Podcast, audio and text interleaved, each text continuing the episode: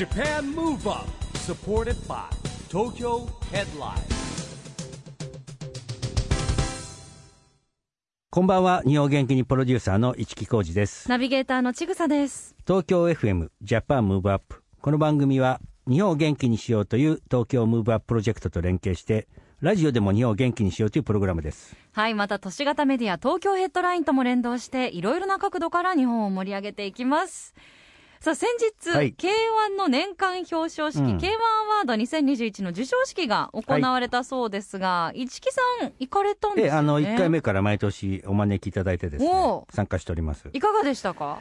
いやねあの1年間の総決算なんでまずあの全階級のチャンピオンも参加してですね、はい。えーまあ、そんな壇上でのこうコメントなんかもありましたけど、まあほら、K1 選手にとってみたら、この表彰式なんでね、なんかやっぱノミネートされるわけですよ、その中から選ばれるんで、非常になんかね、えーすごく楽しみにされてる授賞式なんじゃないかなって気がしましたね。はい、名誉あることですよね、今日はそんな K1 アワード2021で殊勲賞を受賞したこの方がゲストです。K1 ファイターの郡司泰斗選手です。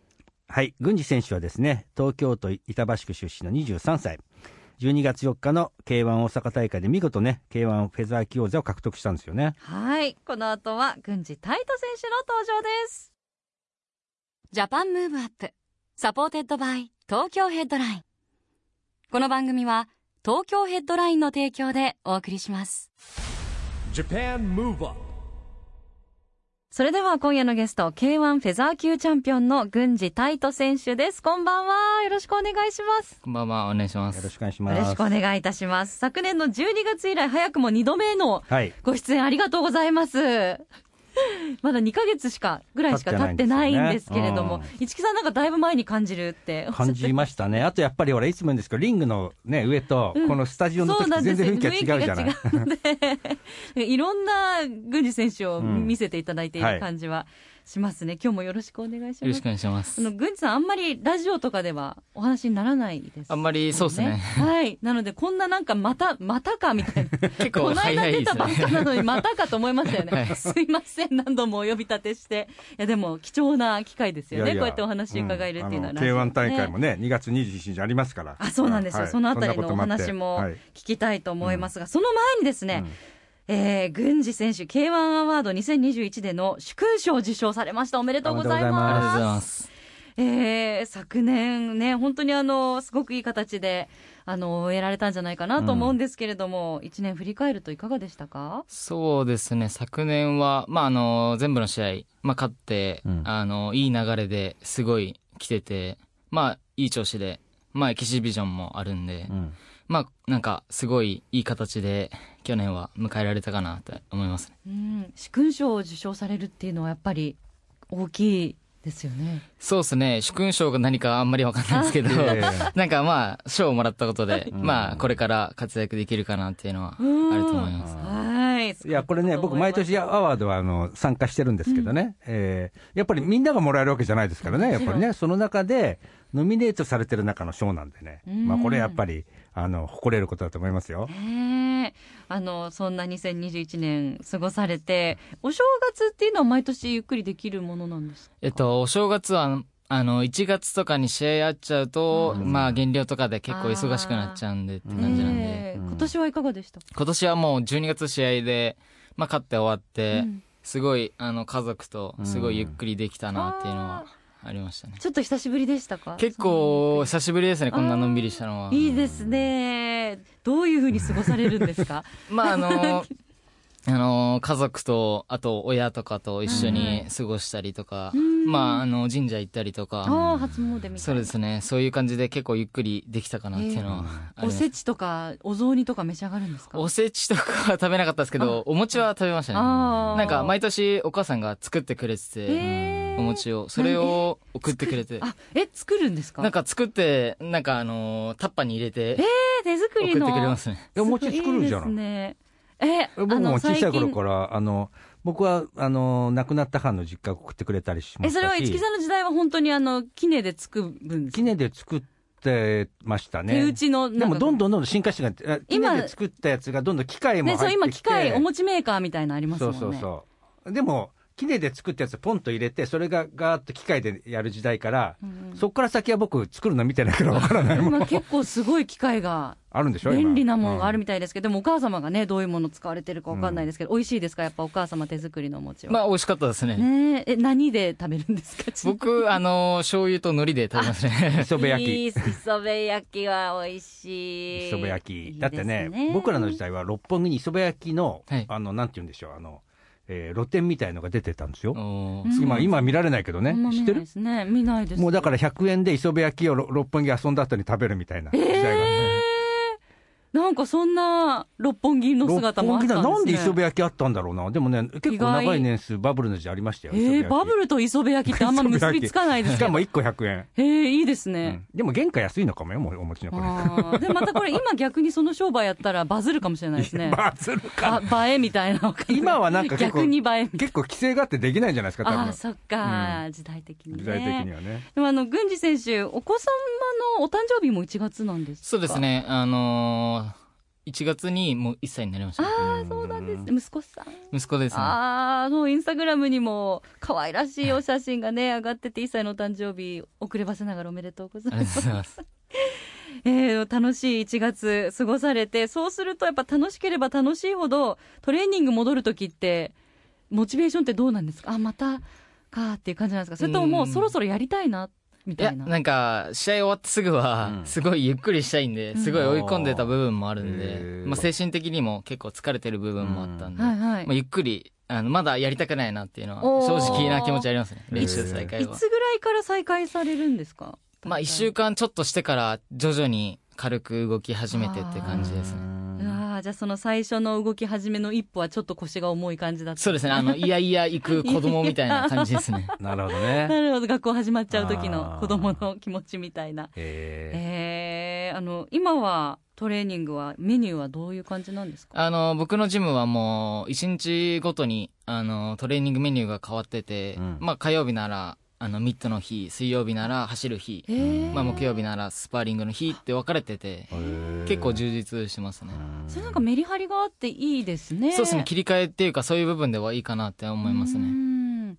減量ってなってくると、どういうメニューで減量されるんですか？減量僕、まあ10代からずっとやってて、うん。まあ減量は結構してたんですけど、まあその最初の頃はすごい断食みたいな感じで、すごいやってたんですけど、あの、やっぱ試合ごとになっちゃうと、結構体力とかも持ってかれちゃうんで、まあそういった部分で、あのー食事とかも全部変えて、うん。前はなんか10日とかでやってたんですけど、うん。もう1ヶ月でやるようになって、そこから調子が結構良くなりましたね。大体減量の幅ってどれどれぐらい減らすんですか、僕、前は十何キロあったんですけど、階級、そうですね、十何キロあって、うん。で、今はもう8キロとかしかないんですけど、いやいやいや簡単に8キロ8キロってすごいですよ。8キロええ8キロ。減らしてまた8キロも戻るみたいな、そうですね、まあ8キロまでは一気には戻んないですけど、うん。まあ4、あ5キロは戻りますね。えちょっと個人的に期待して8キロどうやって減るのってすぐ聞きたくなっちゃうね。まああの、食事メニューを変えるっていう面で、うん。まあ量とかも少なくして、はい。まあタンパク質をすごい多めにとって、まあ僕やってるのは朝スムージー飲んで、うん。腸を良くして便を出すみたいはない。感じでやってると、すごい調子良くなります。なるほど1ヶね月でですよ、でうんも8キロ。すごうんいですね。一回やってみたいなと思っちゃう 無理か無理ですよ。かつトレーニングもされてますからね。うんお食事制限しつつも、いやーもうすごいですよね。やっぱそうなると試合が終わった後の一番の楽しみっていうとやっぱ食ですか？やっぱり格闘技やってる人は多分、あの、食が一番、あの、終わった後の楽しみかなって思いますね。ん、郡司選手は何が一番好きですか？テンション上がる。僕、ラーメンとか好きなんで。ラーメン、終わったらラーメンと思いながら。そうですね、ラーメンとか食べたいなと思いながら。カロリー高そうですよね ね何系の？あの、豚骨とか、そういう系ですね。そうですね、こってり系ですね。ね。お腹空いてきましたね。まあそんな郡司選手なんですけれども、えーいよいよですよ。もうちょうど明日になりますね。2月の27日に東京体育館で開催されます。K1 ワールドグランプリ2022ジャパンに出場されます。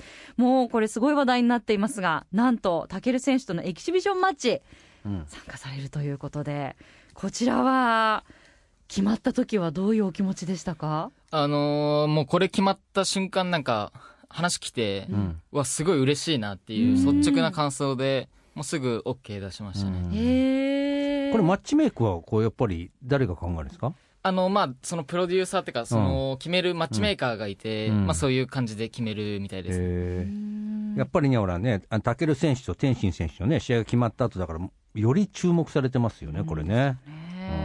郡司選手は武尊選手ってどういう印象ですか？もうあのー K1 新時代が始まって、まあ、初期から活躍する選手で、まあ、偉大なチャンピオンでもあり、うん。まあ、どんなに強い相手でも倒す、あのー KO ファイターだなっていうのはすごい思いますね。うん。インスタグラムで試合でいろいろ学びますって書いてらっしゃいましたけれどもやっぱりこう学ぶものが多そうですか？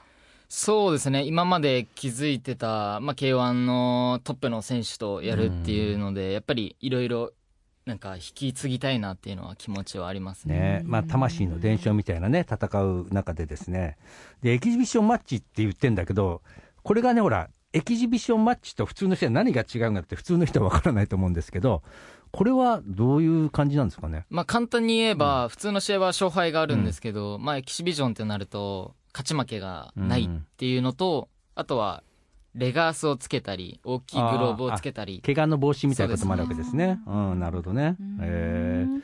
でもあのこのアワードの時にね、僕行ってて、タケル選手ももちろん、あのその壇上にいて、聞かれてたじゃないですか、これエキシビションマッチってどうなのみたいな、あの両者とも、いや、た倒しに行きますって言ってんだよね、エキビシエキシビションマッチじゃないじゃんみたいな、まあ真剣勝負ってことですよね、要はね。そうですね、もうがん。ガチみたいな感じでやるっていう感じですね。うーんやっぱあの試合本番にならないと感じられないものとかそれこそその学びたいっておっしゃってましたけれども学ぶものみたいな本番だからこそ分かるものみたいなのってありますよね。そうですね、向き合った時に、う。ん。あの、やっぱり、圧力とかすごいうん。気合とかの入り方とかもわかるんで、うん。正直、当日になってみないとわかんない部分もありますうね。まさに真剣勝負で挑まれるということで楽しみですね、市木さんどんな展開になるのか。もう注目されてますよ、これはね。うん郡司選手の考えるチャンピオン像というか理想的なチャンピオンってどういうものですか、うんもう、あの、見てるファンからしても、まあ、判定で勝ってもやっぱり見てる人たちはあんまり分かりづらいと思うんで、まあ分かりやすく倒して勝つ。KO 勝ちだったらみんな分かりやすいんで、やっぱりそういうチャンピオンになっていきたいですね。KO する選手に。うんまたあのタケル選手はもう新時代の時からもうその初期からずっと活躍されていたとおっしゃってましたけどこれからの K1 ってどういうふうになってほしいししていきたいと思いますか？そうですね。まあ、あのー K1 は世代交代じゃないですけど、まあ若い選手が、僕をはじめとする選手がいっぱいいる中で、まあその中で僕が、あの、若い世代の代表として、どんどん K1 を引っ張っていきたいなって思ってます。頼もしいお言葉いやね、23歳ですよ、まだ。かっこいいです。ありがとうございます。さあ、それでは、そんな郡司選手から日本を元気にする一曲、リクエストを伺いたいと思いますが、今日はどんな曲にしましょえっと、変態紳士クラブの好きにやるです。Japan Move Up う一木さん変態紳士クラブお初ということで。お初です。びっくり。あの、最近ほら、僕世代が違うから、だって例えばこう、世界の終わりって聞いたときに、え、あーそんなグループあんのと思っちゃったもん。今ね、オフィシャルヒゲタねリズムとかいろいろ。え、僕らの世代でよくわ曲名なのか、グループ名なのかよくわかんないっていう、も個性的なね、はい名前のアーティスト多いですけれども、変態紳士クラブは、郡司選手お好きなんですか？よく聞いてらっしゃる。そうですね。まあ歌詞の、あの、曲名の通り、うんまあ好きにやる。もう僕自由が結構好きなんで、はいまあ合ってるなっていうのはすごいテンション上がりますねう。ーん。お送りしたのは、郡司選手の日本を元気にするリクエスト、変態紳士クラブで好きにやるでした。今夜のゲストは、ケアンファイターの郡司泰斗選手です。後半もよろしくお願いしますよろしくお。願いしまう、すよ。ろしくお願いします。さあ、郡司選手は、あの、たまにインスタグラムなんかでも、こう、プライベートのお写真をね、上げてくださってますけれども、後半ぜひ、そんなちょっとパーソナルな、うん部分にも迫っていきたいと思っております。お休みあんまりそんなにね、たくさんはないんじゃないかなと思うんですけれども、大体どういうふうなルーティンで過ごされてるんですか？まあ大体日曜日休みなんで、うん。まあ家族とどっか行くとか、まあ僕結構食べるの好きなんで、やっぱ食べに行くとか多いですね。最近で行ったのは、その、埼玉の吉川にあるプレーゴっていうパン屋さんがあって、えすごいへあのー家族みんなパン好きなんで、うん。すごい、そこのパン屋さん好きですね。えー、埼玉のプレーゴ。行ってみよう。すごい美味しいですね。えー、何パンがおすすめなんですか、まあ、カレーパンが、あのー有名なんで、いいですね。絶対こう。カレーパンとあと甘い系のパンも食べるんですか？甘い系も食べますね。うん。で、しかもなんかパンの種類が全部違うんですよね。やっぱウインナーに対してはこのパンみたいな。ー。結構変わってるるパンなんで食べてて美味しいですね。えー、ちょっとがっつりメモらせていただきました。でも意外と日曜日毎週比較的お休みは取れるんですね。日曜日は大体お休みですね。うんいいですね。それもねメリハリがついて。あの今お子さんもちょうど1歳になられて大変なまだ手がかかる頃かなと思うんですけれども将来お子さんがねパパみたいになりたいって言ったらどうしましょう？僕、まあ、軽く遊び程度でやらせるのは全然いいんですけど、うん。まあ、プロになりたいっつったら全力で止めますね。ぜ全力で止める？なんか、み、見てる親からしてもなんかちょっと痛いの味わわしたくないなと思う。なるほどね。なるほうど親心か。なんかこれもう子供ができてから、そう、すごい親の気持ちがすごい分かりましたへね。ー。やってほしくないっていう。のはまあ、えー。特にね、お母さんだからね、なんか痛いんじゃないかなとかすぐ心配しちゃうもんね。ね。やっぱりね。そうですよね。いやーでも。でも小さい頃、なんかやっぱ格闘技とかいろいろこう、習い事してたでしょ？僕5歳から空手やってました。ね。うん、だからうん、なんかそういう教育的にはさ、空手とかそういうのは、すごくいいんじゃないかなと、個人的には思っちゃいますけどね、僕ね、あはね。の精神面も鍛えられるって言いますしね、あのまだ、ね、1歳だからパパがどういうことをしてるっていうのはうん理解はまだちょっと早いですよね、してないですよね。そうですね、生まれてからもう何回も試合には見に来てるんですけど、うん。う ん一切じゃわからないですよ、でももう完全にじゃあもう物心ついた時にはお3父さんは歳ぐらいになった戦ってたらわかんのかな。っていう。うんね、もう来年が2歳ぐらいわかるかな。にはもう応援とかパパっていうのはうん。してくれるんじゃないまあ、三つ子の魂100まで。でっていうね、あの、言葉ありますけどね、どうかな、3歳ぐらいのことって覚えてる？私断片的には覚えてまあ、す。そう。覚えてます？ね ?3 歳ぐらいの。僕覚えてますね、あ結構。ねすごい。あ、そうか。まだ若いから、僕もう、年取ってるから、もう、もうね、もうな、もう全然覚えてない。3歳。何してたんだろう、みたいな。えーでもあの、お子さんからなんか学ぶこととかもありますか？なんかこう、楽しそうに笑ってるとなんかこう、あ、今日も笑おうとか、なんか喜んでると、あ、なんか単純なことで喜びあるなとか。なんかすごい疲れて練習から帰ってきても、すごい笑笑い声が外まで聞こえるぐらい笑ってるんで、すごい疲れが吹っ飛びます。うんそれ幸せですね。笑い声が外まで聞こえてる。そうですよ。はい子供の笑顔ってほら、さっきの言葉でさ3つぐらいまで子供の笑顔ね、天使の笑顔うんを見せてもらって、その後ね、いろいろこう苦労したり反抗期があっても我慢するっていうのが親だってね、なんかの番組で言ってましたね。ね でもね、本当に反抗期になるとね、大変なんですけどね。もうお怒ってしまう経験し。僕も3人子供いるんですけど、まあ子供はね、な何歳になっても子供ですよ、でも。うんずっとね、あの、心配だし、大事にね、したいですもんね。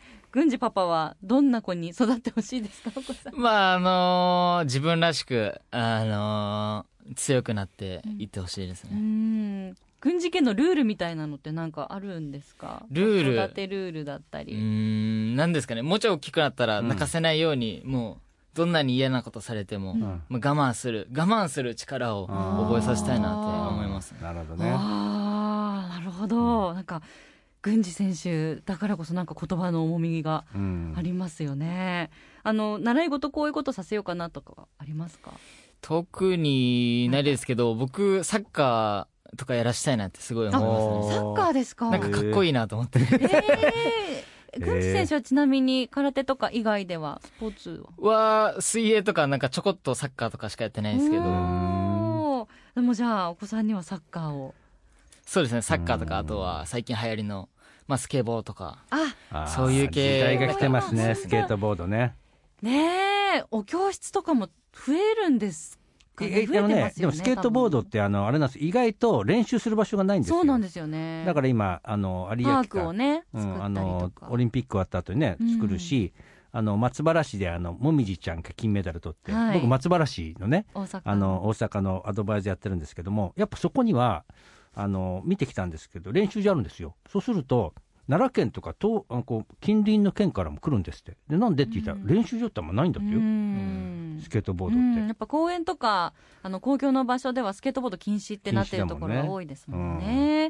いやでもね今まではサッカーとか野球とかメジャーでしたけれども、うんその中にねスケートボードとかダンスとか今は入ってくる時代ですよね。今のね、北京オリンピック、スノーボードもすごいですよね。あまあちょっとでも、あれもどっちかってかっこいいんだけど、見てる方は、ちょっと心配になっちゃうね、親だったら。親御さんだったらあねーすごい高さでね練習でだって前歯3本折れましたとか言ってたからね。ねえいやーでもぜひあの軍事家のお子さんには、うんはい。ね、好きなことを郡司さんのお父さんのように見つけて突き詰めてほしいですね。まあこれからのだって子育ても大変ですよ。時代がね、どんどんどんどんいろんなことが変わっていっちゃってるから、うんまあでも本当に自分の好きなことを見つけて、えーややらせる、こう、土壌を作ってあげるっていうのがね、うん親の役目かもしれないですよね。ねさあそしていつもかっこいいお父さんでいたいという思いもおありになると思います。明日は大事な試合が、えーマッチが控えておりますけれども、改めて、えーご紹介します。明日2月27日東京体育館で開催されます。K1 ワールドグランプリ2022ジャパンご出演されます。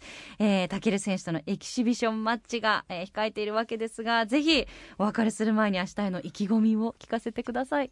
えっと、そうですね。明日にもいよいよ迫ってるんで、まあ明日、あの、すごいいい試合をして、打ち合いをして、まあ KO するか、されるか、そういう試合を見せたいと思うんで、応援よろしくお願いします。はい、えー、素敵なかっこいいはい。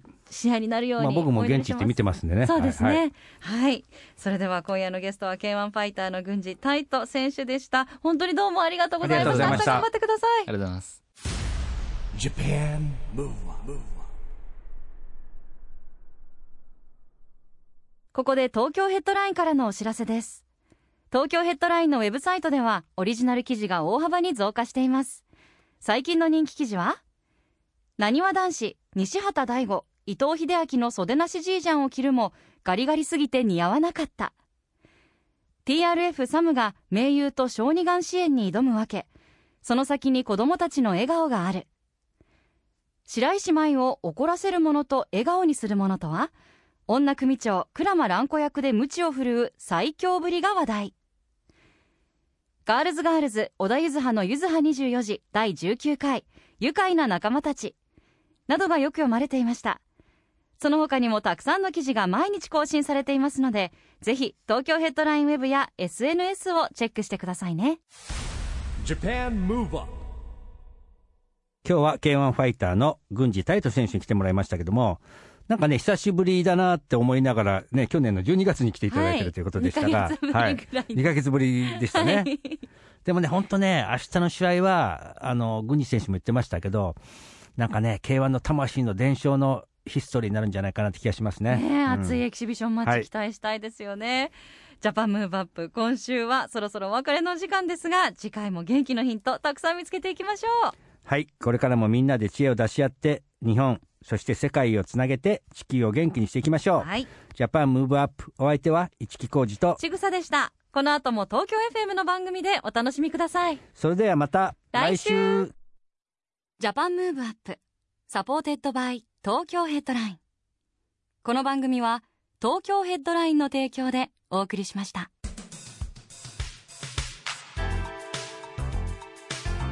Japan Move Up